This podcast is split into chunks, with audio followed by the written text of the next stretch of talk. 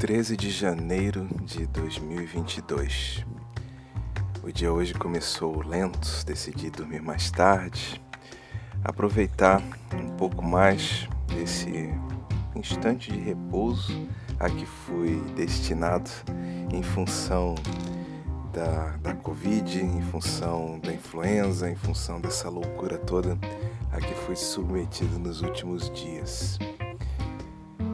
E confesso a vocês que é sempre muito gostoso a gente poder estar um pouco mais livre das rédeas de horário, das rédeas de determinadas rotinas, escrevendo uma outra forma de nos portar, de nos colocarmos diante da vida, seguindo um fluxo com rotinas, com obrigações, com coisas a fazer mas com um pouco mais de liberdade. E eu fiquei pensando sobre essa liberdade para expressarmos quem nós somos, para expressarmos nossos sonhos, nossos desejos, para realizarmos nossas construções.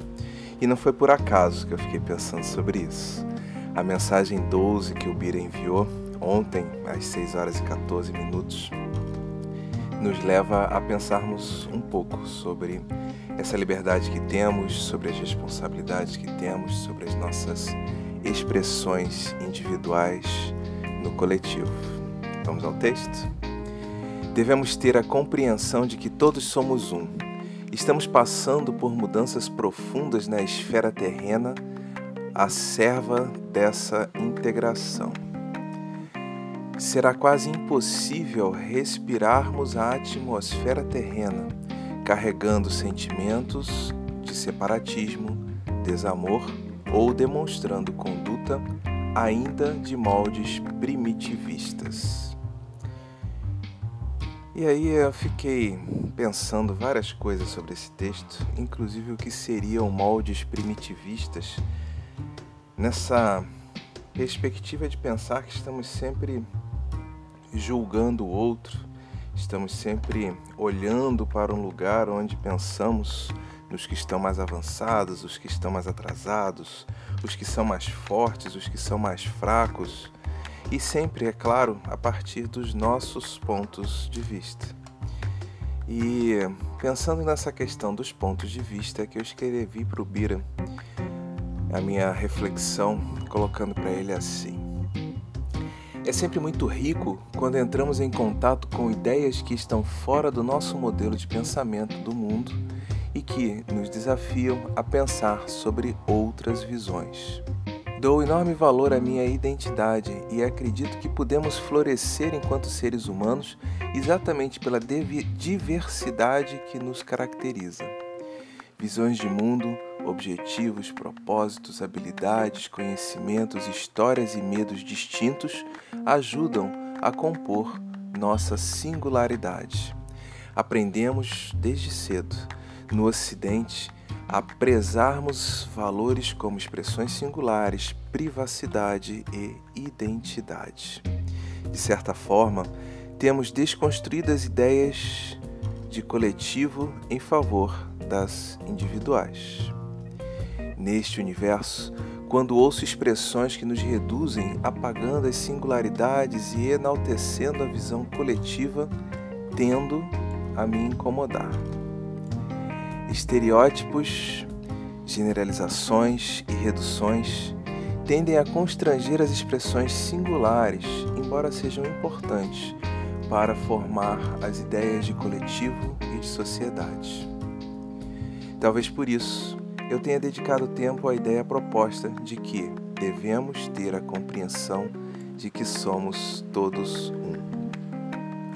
Embora sejamos criaturas singulares, me parece importante lembrarmos que nossas expressões individuais interferem nas inter expressões individuais de outras pessoas com quem partilhamos recursos e de quem dependemos de várias formas. Este entrelaçamento é tão intenso que parte de quem somos é definida a partir das influências que recebemos do outro. Compartilhamos modelos coletivos de pensamento, padrões comportamentais, emocionais e sentimentais. vivemos de maneira interdependente e este é um fato que talvez precise ser levado em conta quando pensamos em nossas expressões singulares. O que faço afeta o outro, e quanto maior for o alcance do que faço, maior será a minha interferência no coletivo.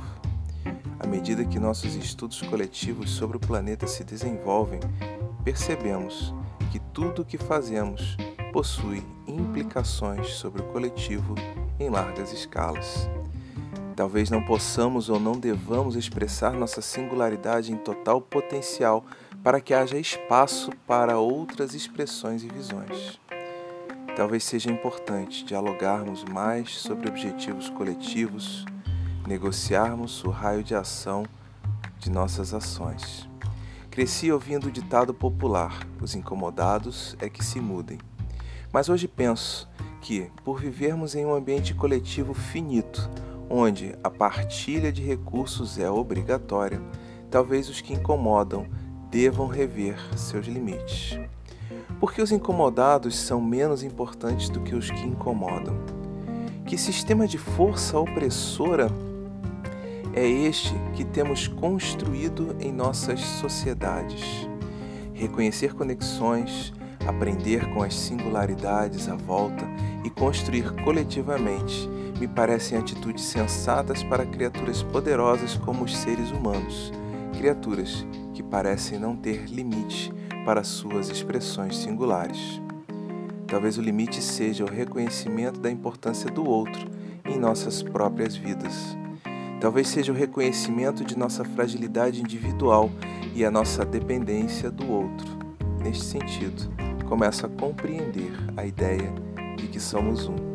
Nosso potencial coletivo abre portas para vivermos em paz e com infinita prosperidade, mas exige que nos enxerguemos uns aos outros, individualmente, mas também através das relações que nos nutrem. De certa forma, somos um. Talvez sejamos um ser coletivo, resultado da união de milhares de singularidades potentes que precisam aprender a viver coletivamente, partilhando parte de seus potenciais, explorando suas capacidades e sonhos, mas com cuidado para que outros também possam sonhar.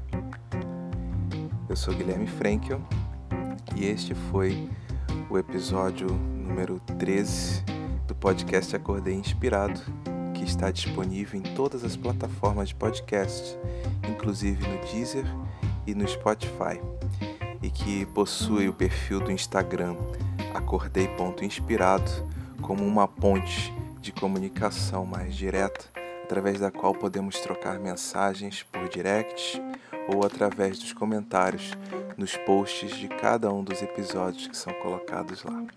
Um grande abraço, tudo de bom para você.